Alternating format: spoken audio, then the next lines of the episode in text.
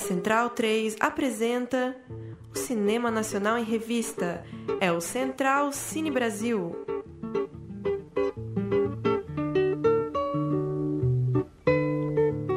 Alô, alô, amigo ouvinte da Rádio Central 3, começando mais um Central Cine Brasil. Lucas Borges aqui para apresentar a edição de número 170 do nosso programa semanal de cinema brasileiro. Como vai, Paulo Silva Júnior? Dali Lucas, chegando o final de ano, mas dá tempo da gente falar de dois filmes fresquinhos aí no circuito.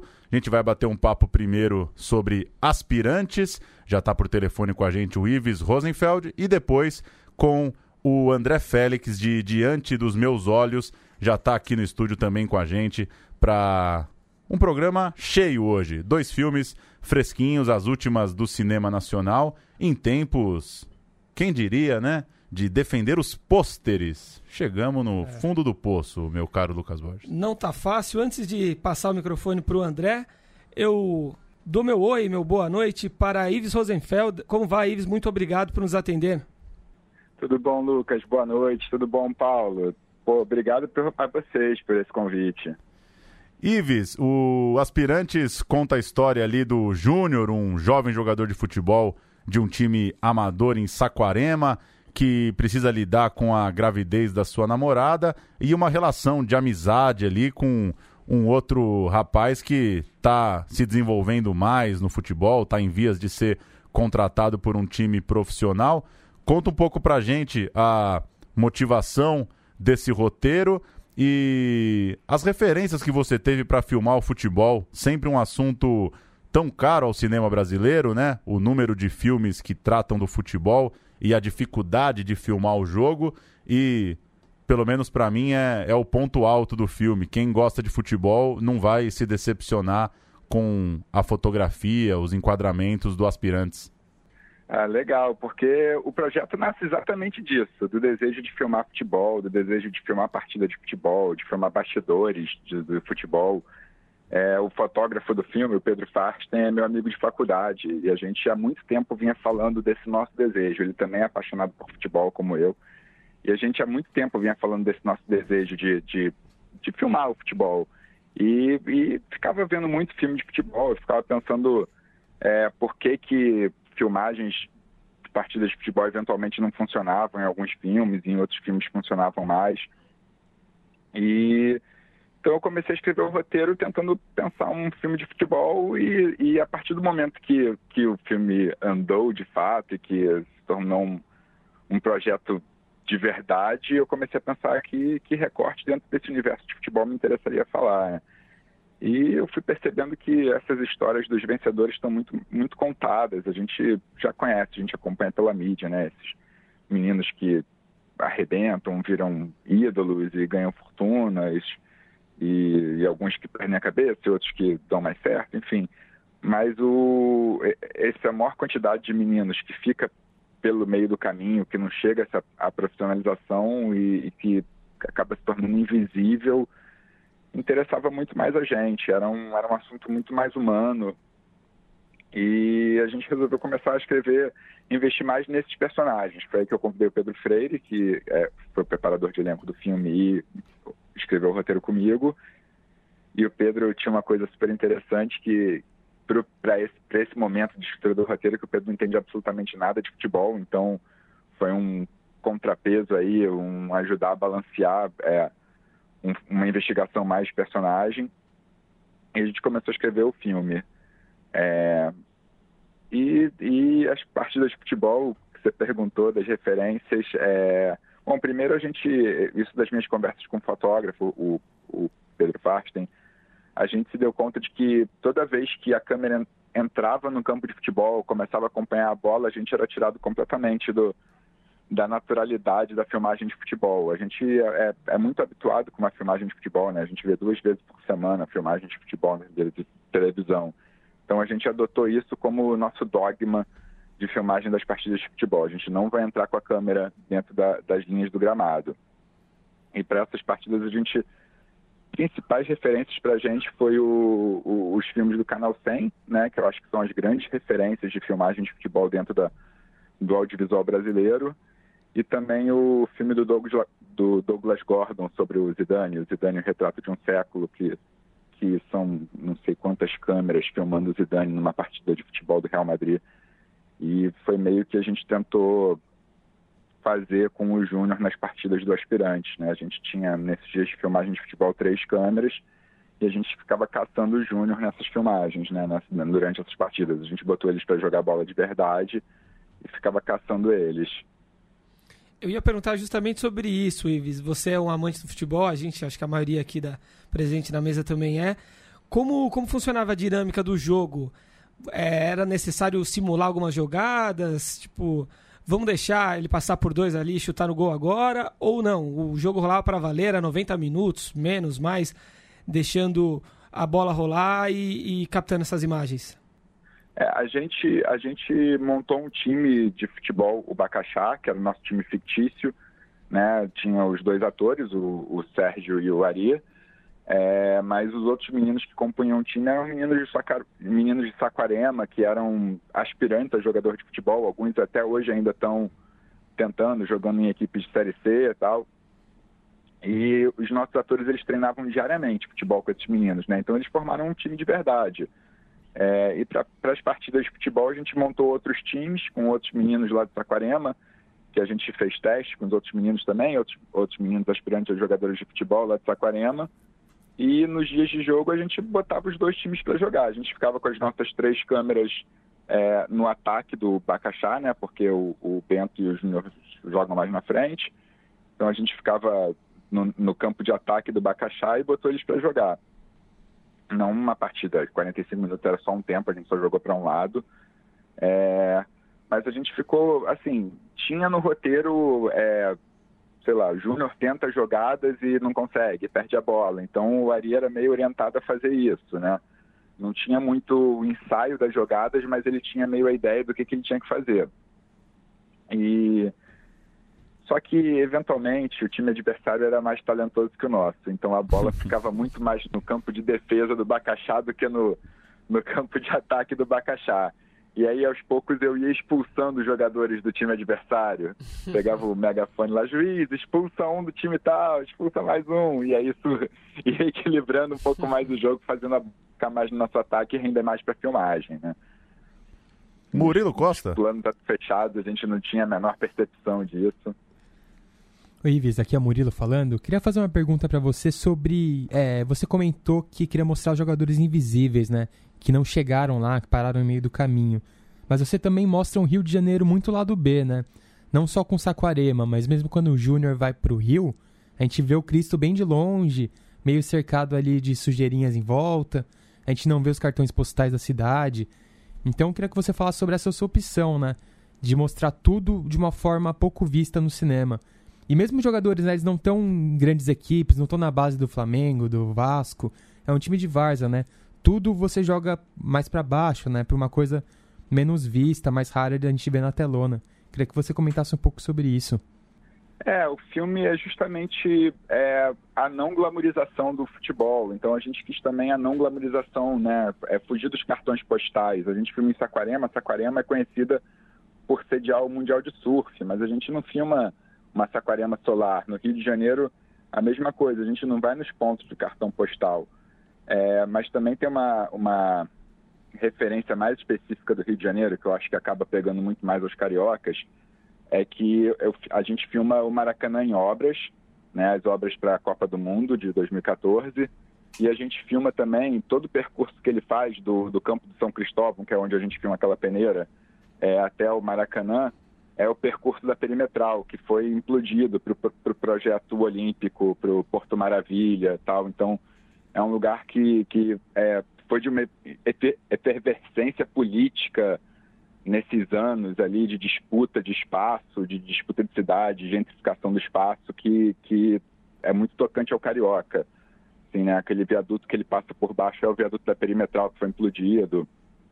É, então também tem uma um, uma conversa aí sobre, sobre é, nostalgia daquele espaço, o velho futebol, a velha cidade, a, a transformação da cidade a partir desse, desse percurso dele também pelo Rio de Janeiro. Ju? Oiê, tudo bom? Boa noite, Viz. É... Bom, eu não sou muito do futebol. e uma coisa que me, cham... me, chamou muito a atenção, assim, é a questão do silêncio no, no, no, filme, né? Tem vários momentos ali de muito silêncio e tal. E, e a interpretação do Ariclides né, Barroso, sensacional, porque por mais que te... tinha muitos momentos ali que ele não estava falando nada e você conseguia perceber que, tipo, meu cara, a cabeça dele tá assim a mil e como ele né, tipo, passou isso de uma forma tão natural na tela. Ele já ele veio do teatro, né? Com, começou com o Zé Celso aqui em São Paulo. E eu gostaria de saber, assim, de você, como foi todo esse processo de é, direção de atores, enfim. É, bom, sobre o silêncio, isso já era um desejo meu desde a escritura do roteiro. Eu, é, antes de, de dirigir, eu venho de mais de 10 anos trabalhando com som no cinema, trabalhando como técnico de som. E, e eu sempre tive um desejo de fazer um filme com desenho de som criativo. E eu fui percebendo que é, as falas tendem a, a dominar a banda sonora de um filme, né? Tipo, o diálogo tende a dominar. É, então, cenas silenciosas me permitem fazer um desenho de som mais delicado, me permitem fazer é, mais nuances no desenho de som. Então, acho que o roteiro já, já também é já é silencioso muito para responder esse desejo também. E eu fui encontrando esse personagem que acumula né, no Júnior, esse personagem que vai guardando, que vai guardando, que não responde. É, então esse, esse peso sonoro sobre ele era, era, uma, era uma construção que interessava a gente, né? Assim, é, ele só vai escutando e ele vai ouvindo sons, barulhos e vai aumentando essa pressão sonora sobre ele. Cara, o trabalho com Ari foi uma delícia, não só com Ari, com os outros atores todos, mas é, foi uma delícia, porque a gente é, viveu em Saquarema por um, por um, longo tempo, eu passei três meses lá, o Ari, se não me engano, dois meses comigo, inteiros, é, inclusive nas folgas, é, e era quase que uma preparação em tempo integral, porque é, eles acordavam, a gente ia preparar as cenas do filme, depois eles iam treinar futebol, voltavam, a gente voltava a preparar cenas dos filmes, mas aí eles começaram a inventar dinâmicas deles de, de trazer a preparação para o dia a dia de Saquarema. É, então o Ari, por exemplo, se trancava no quarto, ficava muito recluso, não ia sociabilizar com as pessoas. Aí o Sérgio começou a provocar ele, chamar ele para sair diariamente, é, tentar já construir esses personagens na própria, na própria relação deles. É, e, por exemplo, no time de futebol que a gente construiu com os meninos, quando eles treinavam, os meninos chamavam eles pelo, pelos nomes dos personagens, né? Chamavam de Bento e Júnior, não chamavam pelos nomes deles. Só que eles criaram uma relação de amizade com os meninos do futebol e eles saíam depois da, das partidas, dos treinos, para ir tomar um açaí, para ir à praia. E os meninos seguiam chamando eles pelos nomes dos personagens, né? Então foi um, foi ali um, um ambiente muito propício a essa preparação dele. Né? Bacana, Ives. Muito obrigado novamente é, pela conversa. Parabéns pelo aspirante. Boa sorte na carreira do filme, que é um filme premiadíssimo, né? Estreou em festivais já faz algum tempinho e chegou na semana passada aí ao grande circuito. Pô, obrigado, super obrigado pela conversa.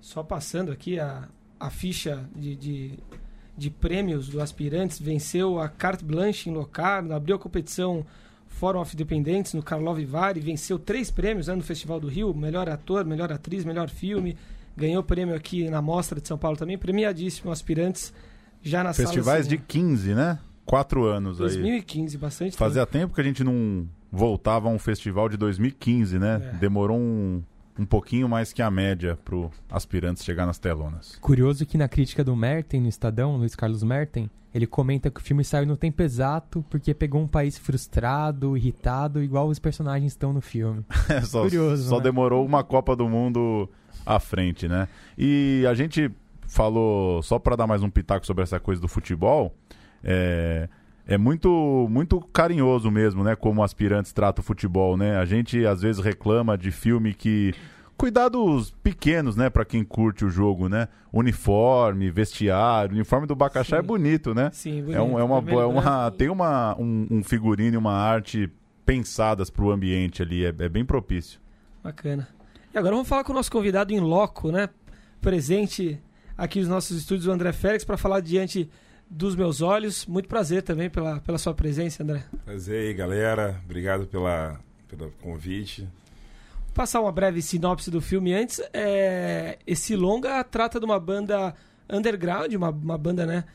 Pouco conhecida do grande público, uma banda capixaba que, enfim, se separou, né? Seguiu caminhos diferentes seus integrantes e o filme é justamente sobre isso, né? O caminho desses, desses artistas pós-final da banda, enfim, o porquê da dissolução da banda. E eu começo te perguntando é, de onde veio essa inspiração de, de filmar esse longa? Você era um, um fã dos, dos mamíferos? Era conhecido de alguém da banda? Por que retratar essa banda que tem bastante qualidade, como a gente percebe no longa, mas não é tão conhecido do grande público tanto tempo depois do fim da banda?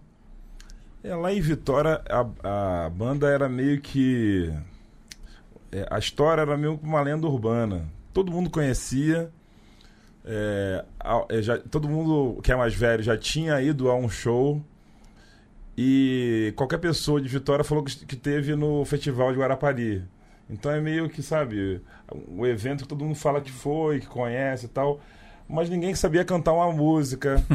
é, sabe? Porque os, os, integrantes são pessoas muito muito muito importantes para a cultura, né, do lugar. E aí eu fui, eu recebi o convite do Murilo Abreu, que é filho do Afonso, um dos personagens do filme. E a gente começou o projeto e eu, e eu fiz umas pré-entrevistas. É, e eu reparei que muitas histórias não estavam uma batendo com as outras. Um falava de um ano, o outro falava de outro.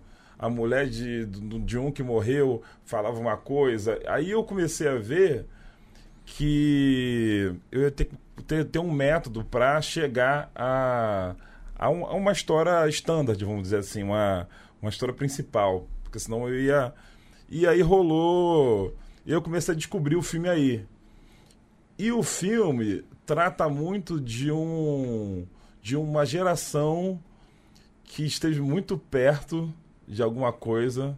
Na verdade, frequ frequentou uma certa cena da música brasileira, mas não conseguiu gravar um disco. E no momento que eles rompem é, e brigam e ficam sem se falar, e vai um para cada lado, eles não conseguem depois se reorganizar para pegar essa, esse catálogo de músicas e registrar naquela época. Contextualizando, a gente está falando dos anos 70 ali, é, né? a Amor banda, Livre, A banda, na Woodstock. verdade, durou é, quatro anos, de 60 e, final de 66 até o começo de 71. É, ele, ela durou muito pouco tempo, mas é ela culmina a, a, o, o, o, momento que ela rompe é no festival de Guarapari de 70 71 que se, se, pretendia fazer um primeiro festival hip de massa do Brasil. É, logo depois de, do Woodstock e da Festival da Ilha de Witt. E, e dá tudo errado, né? É um festival que, que eu, eu nunca conheci um festival que deu tão, tão errado, com tantas pretensões grandes, deu tão errado, assim. Todas as histórias possíveis, sabe? De, de barração de pessoas na fronteira até a coisa do, do, do Tony Tornado, né? Não sei se vocês conhecem essa história. A do Tony, não. A Tony Tornado foi que ele tinha visto em Woodstock o, o stage dive, né? O cara pular do palco para o público. Mas o público não conhecia isso. Então ele foi pular do, do, do palco, a galera tomou um susto e abriu. Uma Nossa. mina que não estava prestando atenção recebeu o, o Tony Tornado em cima dela. E, o Tony Tornado é maior, eu tenho 1,92, ele é maior que eu e, e, é um armário, né? Então deu sim, ela teve problema. Dizem que ela ficou paraplégica. Bom, então, sim, foi um festival que deu muito, muito, muito errado. Os, os organizadores praticamente beberam o festival inteiro, então teve pessoas que não foram pagas, pessoas que é, foram até a, a, fronteira, ligaram e não, de, quando não depositaram, voltaram. Então teve muitas histórias e, inclusive, foi, foi a, história em que eles é, terminaram no palco, num porradeiro. É, a polícia largou de mão e, e nunca mais a banda se reuniu. Eu, pô, eu gostei muito de ver o filme, André. É, é, um, relato assim. Começa o filme, eu comecei um pouco angustiado, que eu falei, nossa, nunca ouvi falar da banda, né? É, será que eu né, nunca, nunca dei bola? Passou eu nunca percebi? Não é possível. Aí você vê uns 20 minutos de filme, você fala, pô, mas calma aí, né? Acho que quase ninguém ouviu falar mesmo. Então, então tá tudo bem. É, e é muito boa a sensação, eu fiquei pirando nisso vendo o filme, de, de ver um documentário sobre algo que você não tem ideia mesmo, né? Porque o documentário tá muito em alta no stream, né? As pessoas estão colocando Netflix para dormir, né? É, mas a gente está falando de filmes que sempre tratam das principais histórias, né? Então vai ter um. Você bota lá um documentário sobre um professor de yoga, é o puta cara lá da yoga, de um puta escândalo, esse tipo de coisa. Eu queria fazer uma pergunta para você nessa linha, assim, qual que é o. Qual que é o desafio na montagem, na hierarquia ali da história, de fazer um filme de uma parada que as pessoas não têm referência? Porque ao mesmo tempo você não faz um filme didático, você não vai ficar explicando, olha aqui os mamíferos tal. É, e, e é, pelo menos para mim foi isso, é aquele tipo de filme que você termina de ver e dá vontade de pesquisar mais, assim, porque ele não, não vai te resolver ali naqueles minutos a história da banda. Como que é? Como que foi para você o, o, essa sensação de, de saber que você está partindo do zero ali para a maioria dos espectadores? É, tem mu é, muitas coisas. Me, me fizeram fazer é, tomar essa tomar esse caminho, né? A gente no começo do projeto, antes das pré-entrevistas, existia todo uma, um discurso das pessoas envolvidas com o projeto que é, vamos descobrir todas as imagens que tem sobre os caras e talvez áudios que são ninguém conhece. Aí, então a gente começou a virar um um caçador de, de imagens, aí vai ao Sedoc da Globo, vai a um montão de lugar, Biblioteca Nacional, e, e vê no inventário geral que tem muito pouca coisa. Eles têm uma imagem de movimento que é a que está eh, no começo do filme. É, não tem mais. E o Festival do Guarapari parece que, ele, que a maior parte das coisas que teriam foi queimou na, no incêndio dos anos 80 da Globo, que foi embora muito, muito das películas, né? E, então, na hora de. Depois que eu fiz a pré-entrevista, eu reparei que eu estava, ao mesmo tempo, com um pepino na mão, mas com uma grande oportunidade. Que, é a, que era a oportunidade de, de, de poder apresentar outras coisas sobre a banda. A questão virou outra, virou assim, como um sonho é, pode fazer sentido ainda na vida de caras velhos. Né? Como aquela se, se os sonhos não envelhecem, as pessoas envelhecem. E eu tive a sorte de perceber que o, o sonho deles, essa confusão, ainda estava muito fresca né, nos depoimentos. Quanto mais eu ia me aproximando de filmar com eles, mais eles fugiam do de falar o que aconteceu. Então, a primeira, a primeira vez que a gente filma no bar, por exemplo, a primeira vez que aparece, o personagem do Marco Antônio ele começa a, a beber mais. E a gente tentando controlar a bebida, porque sabe que o set repete, repete, repete, repete. Então eu, é, eu vi, percebi que tinha uma, uma questão de voltar a esse assunto. Voltar a esse assunto era muito, muito cruel para eles. Então eu acho que o filme também serviu. É, é, eu, eu, eu fui me aproximando aos poucos, assim como eu fui montando o filme. É um filme que você vai aos pouquinhos conhecendo cada um. Eu não quis colocar nome, é, legenda para eles, quem é qual. E aí a gente vai se, aproximando do rosto. Então eu queria muito essa coisa de o público se acostumar com o rosto e sempre ficar fazendo esse exercício de ah, esse é o Marco Antônio, esse é o, o Grijó, esse é o Afonso. Esse... É... Eu não sei, a minha, minha preocupação era mais criar um tempo presente e um tempo cotidiano que a gente pudesse se relacionar com essa história é... e que ela brotasse dos depoimentos dele, sabe? Menos que menos que a trucagem da montagem fosse aquilo que apresentaria os caras. É, André, eu fiquei pensando nisso quando assisti o, o documentário. Tipo assim, a questão do material ali, né? Porque também é um, eu, eu curto bastante rock e tal. E também para mim foi uma surpresa. E é legal isso, como o Paulo comentou, né? Pô, você não conhece, você não. Né? Será que eu que perdi, assim, passei, deixei passar? Mas enfim. E, e era uma coisa que eu fiquei curiosa, assim, é que basicamente você já respondeu, porque eu fiquei assim, cara, como o mamífero caiu no colo dele, assim. Que foi um convite, no caso, né? Sim. E você só ouvia falar da banda ou você come começou a saber que a banda existia depois do convite, assim? Não, não ninguém nunca, nunca, na minha geração, ninguém nunca tinha ouvido a banda. Sim. Eles, na verdade, são coro eram coroas que faziam um jazz num, num, num bar chique lá. Sim. Porque o Afonso e o Marco Antônio têm um trio de jazz. Muito antigo, eles tocam nos, nos eventos mais chiques, assim, sabe? Então a galera rica de Vitória, que quando quer ouvir um jazz, tomar um whisky, não sei o quê, aí e vai nesses bares que tem eles tocando e tal, eles têm um, um público fiel, assim. Mas é, quando veio o convite, me interessou muito essa ideia da quase banda. Sim, sim. Isso, isso, isso me encantou. Eu acho que todos os meus, meus filmes eles, eles lidam com isso, com alguma coisa que você fala assim: ah, estou preparado para ver um filme sobre televisão, ou estou preparado para ver um filme sobre uma banda de rock and roll. Mas aí você fala assim: mas peraí, essa banda, quem, quem conhece a banda? Ela faz parte de que movimento da, da música brasileira? Sim. Aí você, no filme, tem muito poucas ligações com é, eles poderiam, em algum momento, falar. O Gil é, conhece muito o Afonso.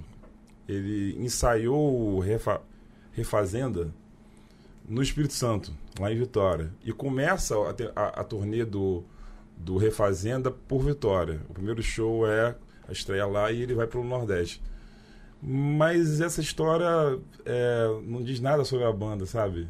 Uhum. É, a, ninguém conhece a banda assim, fora de Vitória, desse, dessa coisa da comunidade. Sim.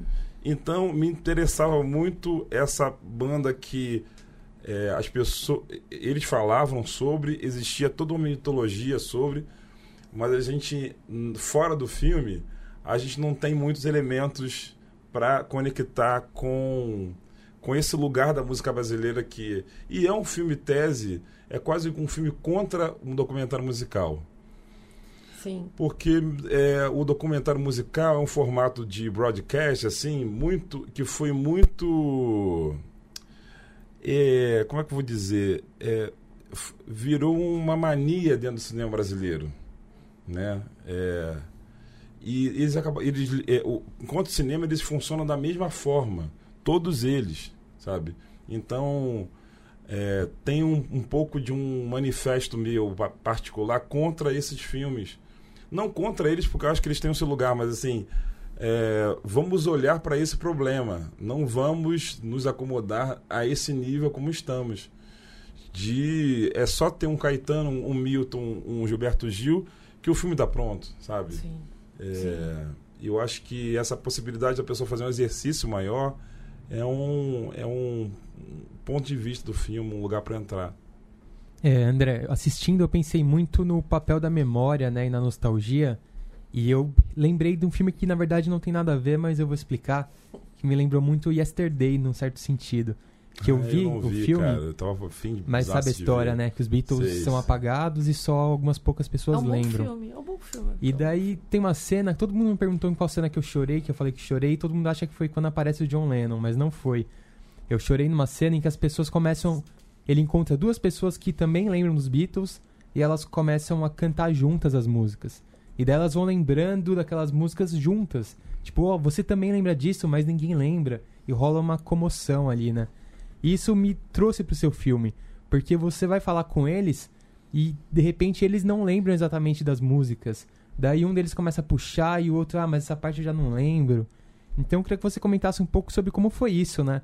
Acessar algo que é tão caro para essas pessoas tem tantos sentimentos, tanta nostalgia, tem histórias de vida, né, em cada uma daquelas músicas, e acessar isso dentro deles, tentar trazer de volta e ao mesmo tempo apresentar para o público que está vendo pela primeira vez, né? É, em termos é, internos, assim, do, do que a história de cada um ali, eu tinha um conhecimento, eu li o livro, tem uma biografia do Francisco Grijó, que chamada Mamíferos Crônicas de uma Banda Insular. É, é a biografia que conta tudo, assim. Né? Ele é sobrinho do Marco Antônio, ele é primo, na verdade, do Marco Antônio, que é o cara do bar. E, e eu entendi que as histórias das músicas, elas não seriam contadas, porque é, era uma banda que ninguém conhecia. Existiam muitas pontas na hora de amarrar o roteiro. Uma delas, por exemplo, a história das músicas, né? A história das músicas tem pessoas que morreram, tem pessoas que, que perderam, foram presas, exiladas. Então tem esse lado do filme que não daria, no, seria uma, uma digressão muito grande. Não é o tipo de filme que eu queria fazer. Tem a história do Guara, Guara, Festival de Guarapari. Todas as histórias, sabe? É um outro filme. E, e na hora de montar o filme, eu o, fiquei pensando muito nos filmes de western, na verdade. É, os grandes filmes de western têm um mito em torno de alguma coisa que acontece quando você está vendo o filme. Mas ele parece que aponta para alguém que vem lá de outra cidade e quando ele chegar vai ser sinistro. e todo mundo fica. É, as pessoas, os personagens do fica, fica, filme ficam contagiados por, essa, por esse grande mito que aconteceu fora. É, e eu acho que essa possibilidade de um, de um, fora de campo que ninguém fora de Vitória tem me interessou muito. E aí a apresentação deles é um pouco até bruta, num certo sentido, mas ela é bruta enquanto um filme de cinema, né? É claro que você pode acessar informações, agora vai começar a pipocar mais coisas no Spotify, vai ter, vão ter as músicas, eles vão fazer podcasts o livro saiu, vai lançar aqui em São Paulo. Tem um show do. Eles estão montando um show, eles três. Então tem um monte, um monte de coisa que vai começar a sair. Mas enquanto o primeiro produto que apresenta nacionalmente eles, eu me preocupei em tornar eles legais. Eu, tô, eu, eu me preocupei com isso, assim, de apresentar menos a informação e mais uma sensação em torno desses caras. Não sei se eu consegui. Eu acho que eu fiquei satisfeito, assim. Eu, eu ia te perguntar isso, assim, porque o material de, de, da, de áudio ali das músicas foi mais, foi mais tranquilo, é, sei lá, em ter ali em mãos ali? Porque Não. a trilha é da banda. A trilha do. do, do é, são gravações de ensaios e, assim, gravações de caseiras, estúdio caseiro, todas da década de 70 e 60. Sim, e, e eu fiquei pensando que eles vão lançar um EP, alguma Vão lançar então? Então, é, o, aceita, assim, eu quando eu vi a primeira vez, é, que eram 90 fitas que a gente tinha e que foram digitalizadas. A gente filmou, achou as músicas, algumas músicas, mas não tínhamos digitalizado tudo. Fomos montar, montamos um corte.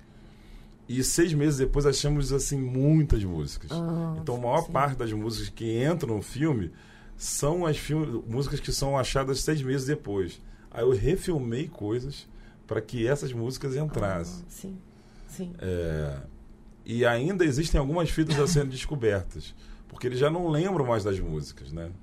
Tem uma hora que um cara vai e grava no estúdio com uma banda esse cara é o Chico Lessa, que é um cara muito importante para o Clube da Esquina. No começo do Clube da Esquina.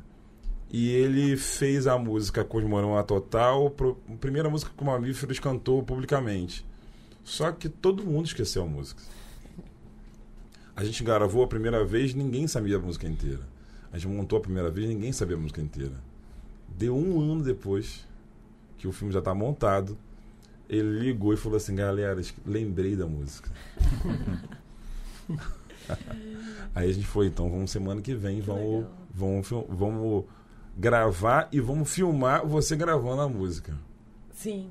Porque era uma música muito importante para geração inteira que tinha se esquecido, assim. Então a gente lidou muito com isso, sabe? E, e, e eu vi- convivi muito com esses áudios. Na- na- em casa, viajava ouvindo. Então, é, realmente tem uma coisa ali naqueles áudios. Tem uma coisa, sabe? Muito mais que as músicas gravadas recentemente. Eu, para mim particularmente, aqueles áudios eles eles revelam um, um pouco uma coisa da banda. Sim, sim. É, não, ia comentar que é muito doido isso que você, que você falou do, do antidocumentário musical, né? Porque um filme de música que nenhuma nota vai emocionar ninguém, né? Então, é- é- é- podia ser até um filme mudo, sendo né, meio Sim, de sim, forma sim. meio é, extrema. E aí eu, eu- uma pergunta mais do, do seu processo, assim. Desde o começo você tinha certeza que você tinha um filme ali na história? Porque imagino que assusta também um pouco o realizador a hora que fala, porra, contar uma história de uma banda que eu não tenho uma música, né? É, Como, como que, que se deu isso pra você no sentido de a música não é personagem, né? A música não te emociona porque não estava presente na tua vida. É, talvez hoje já emocione porque você conheceu os caras tal. Como que foi? Como que apresentar um filme sobre uma banda que a música não, não consegue ter isso que você falou, por exemplo, dos, dos grandes caras aí, né? Você, você tem um, tivesse uma imagem do Milton no Festival da Canção tocando uma música dos mamíferos, tava, você tinha um momento sim, sim, sim, de, de emoção ali. Quando eu cheguei na ilha a primeira vez, na- lá em BH, eu estava tava montando na antiga teia. E aí quem montou pra mim, quem montou pra gente foi o Luiz Prete. A gente viu tudo às 20 horas. Aí acabamos de ver, fomos fumar um cigarro. E aí perguntei pro Luiz: Ei, Luiz, tem um filme? Perguntou e tapou o ouvido. Aí ele falou assim: tem, tem, tem um filme sim. Pô, claro, o montador vai falar, não vai falar que não tem um filme. Não, chega, chegam coisas muito piores aqui pra mim. É, mas eu tinha confiança muito na coisa do. Dessa. eu- eu- o meu primeiro filme é sobre um rapaz que tem um canal de televisão em casa. E ele tem programas assim, tipo Globo Esporte, uma grade de televisão de 17 horas por dia. E aí eu pergunto pra ele, é, onde tá passando? Onde tá passando essa. E ele fala assim: ah, tá passando na TV aí, no canal aí. então eu, eu achava que eu já tinha um pouco de experiência com, essa, com essas histórias em que falta algum elemento.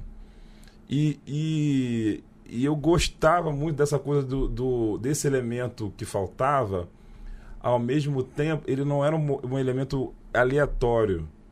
É, quando você ouve sobre o sonho dos caras, é, o sonho de.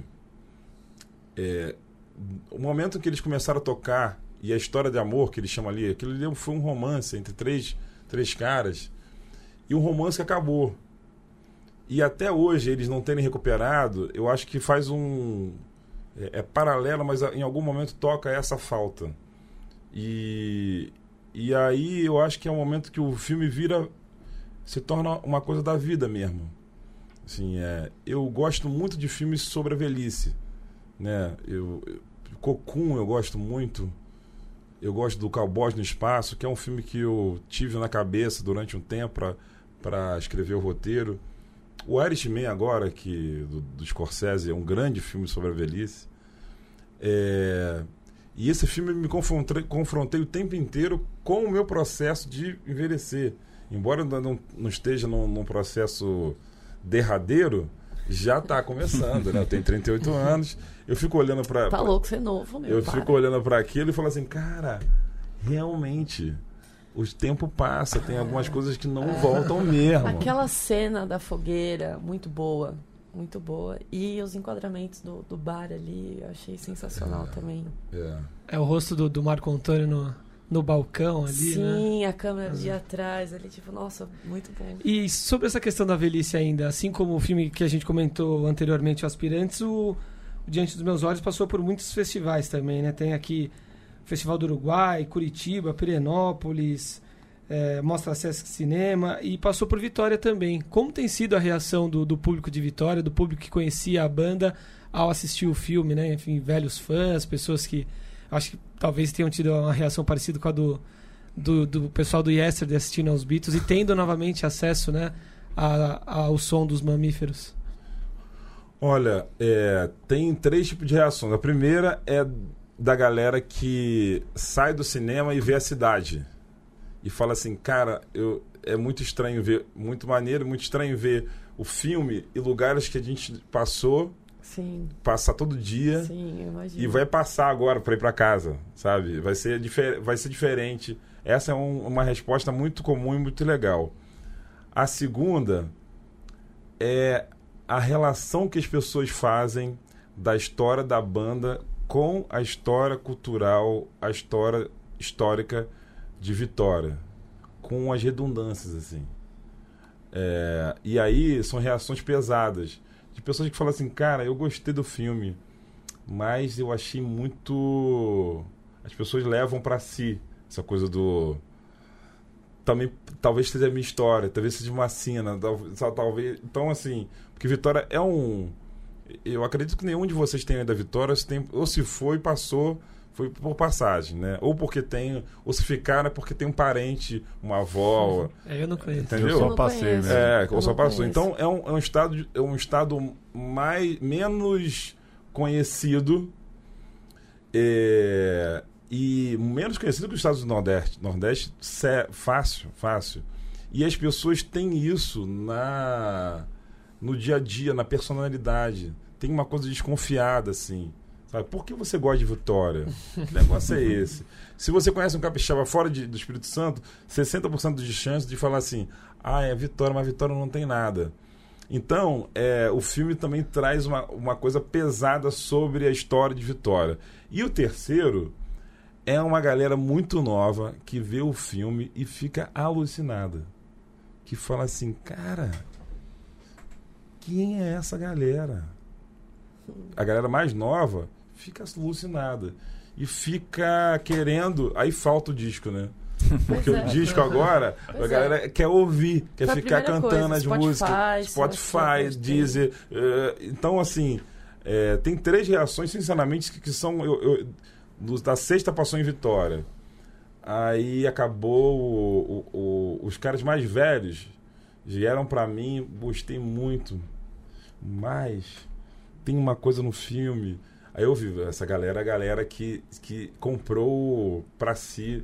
É o segundo time. Tem uns amigos, tipo o André Prando. Pô, cara, que é um, que é um músico lá de Vitória. Pô, eu, eu vi que cada lugar que você filmou. Aí eu falei assim, pô, esse é o primeiro time, a galera que se ligou na cidade e tal, essa relação. E a galera novinha é tudo isso. Ir pro bar comigo e ficar perguntando quem é essa galera. E eu contar, e ficar contando a história. Então, então acho que é um filme. Eu acho que é um, dos filmes, talvez, que mais é, incorporem uma coisa. apresente para quem não é de Vitória o que é Vitória. É, André, até aproveitando que você falou dessa reação das pessoas né, que assistiram, como que foi a reação da banda, né? Depois de ver pronto, se eles ficaram atrás de você, queriam ver o corte, se eles quiseram opinar, e também o que, que isso despertou neles, né? Se isso que fez eles pensarem, nossa, vamos reunir, vamos fazer um show, vamos lançar o álbum de novo, e o que, que essas movimentações estão trazendo na vida deles agora? Então, eles são muito doidos, né? Assim, doidos no sentido não pa- patológico, clínico. Mas são pessoas, enfim. Não é uma coisa muito ver. linear, É, né? é muito Tipo, linear. ah, Então fiz tem- o filme, agora vou juntar, Não, né? tem, tem, tem vezes que eles ah, ligam e falam assim, pô, cara, eu gostei muito do filme. Tem vezes que eles odeiam o filme. Então, eles têm, eles têm essa, uma relação meio oscilante em relação ao filme. É, acho que hum, durante o filme tinham dois que estavam brigados, não se falavam há mais de um ano, por uma bos- bobagem, assim. É, convite de casamento para o filho do outro, uma coisa assim. Aí eles Ai, rola, rola se encontraram no bar e Vai meio voltando a ser treta. criança também. É, né? não, Assim, e eles, e eles são muito. Todos bebem bastante. Então, quando se encontram no bar, pode dar muito bom e pode dar muito ruim. então, essa relação. E ele já, já, já tem uma carreira em Vitória. A gente chegou a, no filme a filmar eles enquanto banda. Só que. é, é, eles pediram pra gente não, ensaiar, não filmar o ensaio. Então a gente deixou eles ensaiarem Aí chegou na hora a gente viu que eles não ensaiaram. E para executar, e, e o lugar tava cheio, eles achavam que ia ser só a equipe. Eu avisei, mas eles não lembraram. O lugar tava cheio, porque era uma banda que todo mundo queria ver na vida uma vez. Então eles. eh, a execução foi muito ruim. E aí um, um integrante tomou um Lexotan também. Aí, enfim, uma grande história. pra- e aí eu não botei isso no filme.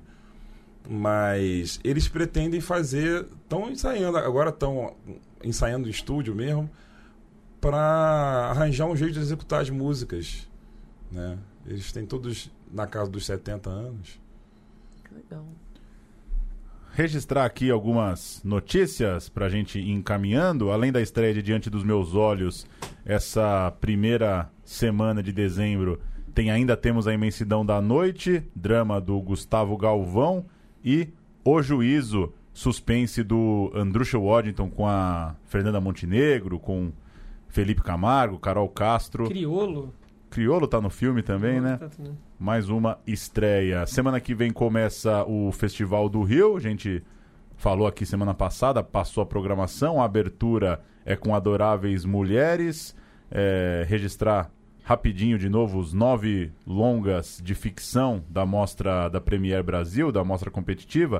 A Febre, Aquamove, Ana, Breve Miragem de Sol, Fim de Festa e M8, Quando a Morte Socorre a Vida, Macabro, Pureza e Três Verões. Alguns desses filmes tiveram aqui na mostra, alguns já rodaram os festivais. Aquilo que a gente comentou semana passada, né? O Festival do Rio ficou para o final do ano e tem menos estreias que de costume. Enquanto isso, lá em Brasília, deu o próprio A Febre, da Maia Darim, levou o prêmio de melhor filme. Piedade, do Cláudio Assis, levou um prêmio especial do júri. É, a Febre também levou os prêmios de direção e de ator pro Regis Mirupu. Já tinha vencido em Locarno, né? O, o prêmio de melhor ator também, o protagonista de A Febre. Se eu não me engano, o Cine Ceará levou ator, filme e direção também. Isso. O Tempo que Resta também saiu bem premiado. Alice Júnior, outro filme com alguns prêmios. O prêmio do jornal Correio Brasiliense foi para Escola Sem Sentido. O prêmio Abracine foi para O Tempo que Resta. E uma última que eu ia registrar é o A Vida Invisível, né? Ficou no top 5 de língua estrangeira, divulgação ontem, terça-feira, da National Board of Review. É, o, o top 5 não inclui o vencedor, né? Que foi Parasita, então são seis filmes. Serve como um dos milhares de termômetros para quem tá ligado aí na concorrência do Oscar. Semana que vem, ainda em dezembro agora, sai a lista, a pré-lista, né? Os semifinalistas, por assim dizer. O Brasil não fica na pré-lista desde 2008, com o ano que meus pais saíram de férias. É muito tempo, né, pro Brasil ficar fora da lista? É muito tempo, mas também Dane-se também. É. também? tem que ver as listas, né? Mas eu, assim, acho que é a primeira vez, entrar desde agora, que a gente tá no programa aqui, que eu acho que né, seria importante, né? Pelo que a gente Sim. tá passando. É um, Simbolicamente. né? seria uma Sim. notícia para ver se eleva um pouquinho o astral do fim do ano aí. O que, que você acha, André? Você é, É, assistiu A Vida Invisível? Você acha que é importante essa. Eu, Essa circulação ou algum- Oscar é uma algum merda? Tempo, não, eu não, eu há algum tempo eu apostava no Oscar porque eu gosto de jogar. apostava, tem um, tem um site de aposta, né? Ah, você apostava mesmo, Apostava, apostava mesmo, mesmo. 15 Só dinheiro. dólares, 20 dólares.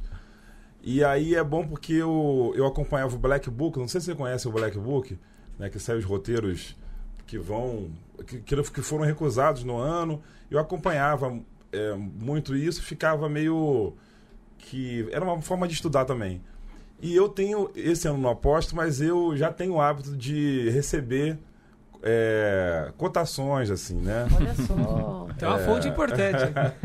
Então, eu. eh, então, e esse sociedade de aposta tem filmes que ficam. vão subindo e de repente eles caem, né? Então vai esquentando, esfriando conforme cada premiação do ano, o New York Film Festival, Toronto International Film Festival, quando tem Cannes, então assim, eh, eu sinto que o, o A Vida Invisível tá esquentou de um mês para cá Ah, já teve mais quente, esfriou E de um mês pra cá ele esquentou de novo, né? Tem o filme do Elias Suleiman, que também tá esquentando aí, para ser um dos quatro grandes fortes, né? Junto com Dor e Glória e o Parasita. O Paraíso Deve Ser Aqui, né? O filme. É, é.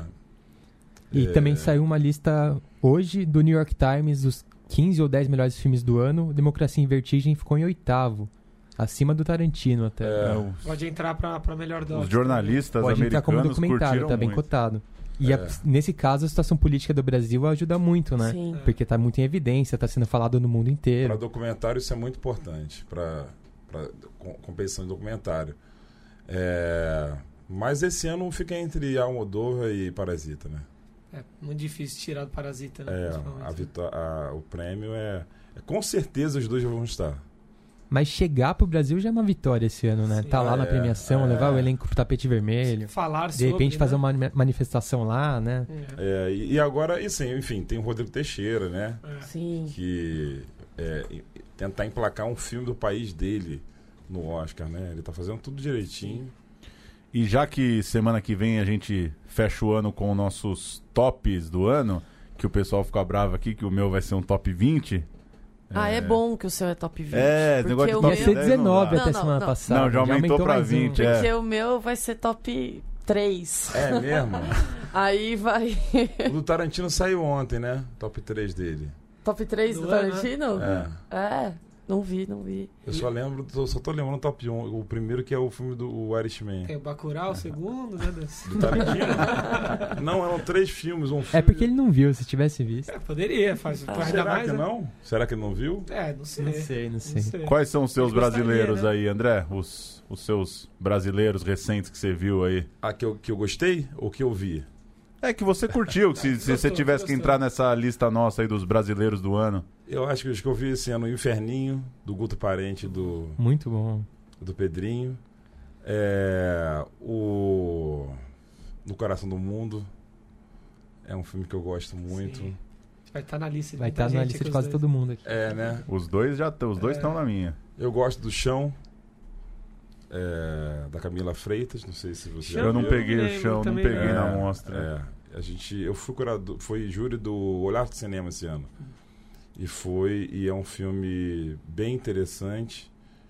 É, tem um filme da, da Maíra Buller, o Diz a Ela Que Me Viu Chorar, Sim. Sim. que é um filme que eu gosto menos do que isso, mas é, é interessante, muito bem filmado. conversou com ela há duas semanas, né? Duas semanas atrás. É, do que eu me lembro são esses. É, André, você comentou que tava vendo muitos filmes sobre velhice. Você viu Greta? Não vi, não vi. Interessante É. também É, aí, um, pra você Greta- tentar pegar. Greta é do. Com o Marco Nanini. com o Marco Nanini.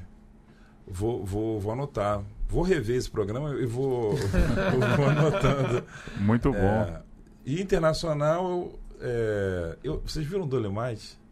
Não, sim, sim, não, eu, eu vi, não vi. muito bom. Eu gosto do Ed Murphy bastante. Ah, não é o melhor filme de Não, todos, não. Mas, Mas, é tem bom. um lugar sentimental, cara. Me pegou. Eu vi é, Eu gostei. esses dias, pô.